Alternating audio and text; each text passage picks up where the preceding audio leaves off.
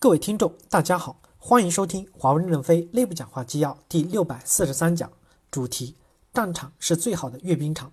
任正非在消费者 B 机军团作战誓师大会上的讲话。本文刊发于二零一九年三月二十九日。接上文。第三部分，在当前的形势下，我们坚持铁拳、技术和产品的领先，法律、舆论三股力量同时前进，争夺最后的胜利。铁拳就是研发和市场。在董事会和常务董事会的领导下，坚定不移地向前走，真正实现技术和产品的领先。你们不是说二零二三年要达到一千五百亿美元的销售收入吗？整个公司会在两千五到三千亿美金之间。在这个条件下，公司这五年将要投入一千亿美元研发经费，从网络架构的重构，实现网络架构的极简、站点的极简、交易模式的极简、交付运维的极简。实现网络及安全和隐私保护符合 GDPR 的要求。为什么让你们看重庆谈判？就是一句话：我们公司将握成三个拳头。你们的铁拳打得越猛，我们在法律上解决问题就越好。只将最后一仗，大家要看一看，在抗日战争最艰难困苦的时期，战士如何意志坚定，最后打了胜仗。我们形成三股力量前进，一定要打赢这场翻身仗。所以，通过你们要动员几万勇士起来争夺胜利。你们在面前前面越打胜仗，我们后面的问题越容易解决。虽然 CB 机在辅助领域作战，CMB 机在主要战场上作战，但是如果没有外围的作战，就没有主战场的胜利。第四部分，其他与会领导发言。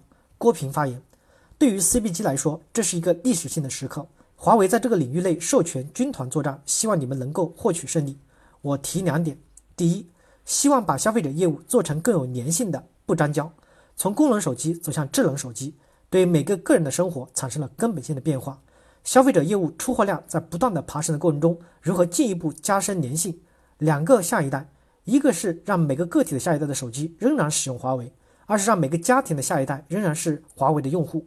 在这方面，伴随出货量的增加，如何变成粘性的、可持续的、永续的生意？希望 CBD 继续努力，标杆就是苹果，还可以比苹果做得更好。第二。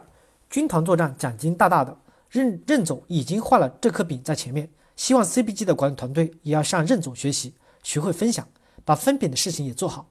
在向一千到一千五百亿美金销售收入的前进过程中，我们要需要开放心胸，吸纳更多的优秀人才进来，获取更多的发展机会。徐志军发言，在确定 CBG 军团作战的方案过程中，我坚定不移地支持把奖金生成比例从百分之二十六提升到百分之二十六点五。运营资产成本率从百分之十二降到了百分之八，目的就是要更加用政策去支撑牵引 CB 机完成八幺八的目标。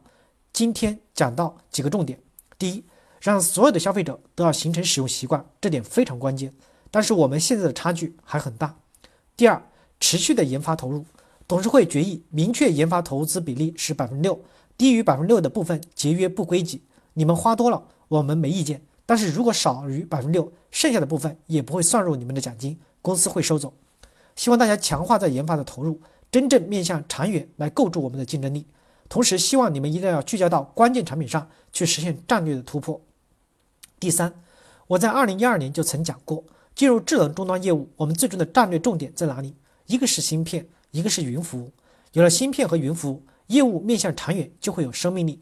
与传统手机不同，现在我们每台手机的销售出去以后，与用户是有连接的，并且通过连接不断的改善体验，且为我们的创造价值。同时，通过我们的芯片战略，又能够构筑每一个终端与竞争对手的差异化的竞争力。把节奏、差异化和竞争力把握在自己手上，并持续的坚守，是我们最终能够实现目标的关键。饼画得很大，但是要把这个饼真正的获取下来，并没有那么容易。今天我们在这里召开誓师大会。对 CB 机的每位管理者和骨干都是一份责任和重担。通过大家的奋斗拼搏，最终定能取得胜利。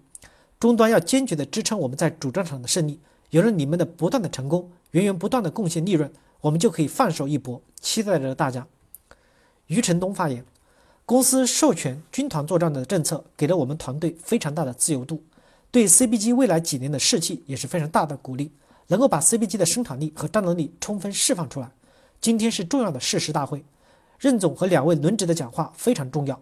我们始终要关注用户体验、用户习惯、用户的忠诚度和粘性这些最重要的指标。质量安全、隐私保护、服务满意度提升是我们木桶的桶底，这些我们一定要牢记。第一，未来的五到十年，我们的长期战略是打造全场景的智慧生活体验。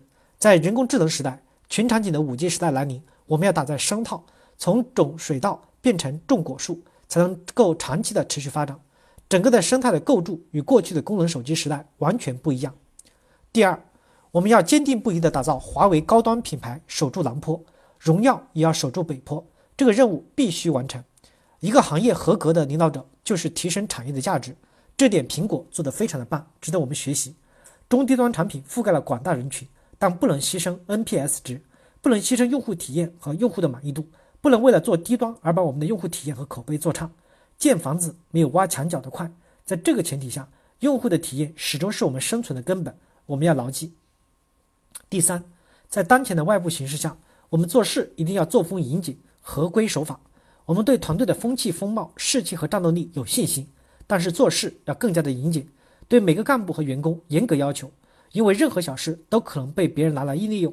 越是发展的好，我们越要小心，包括营销也不能低级的趣味炒作。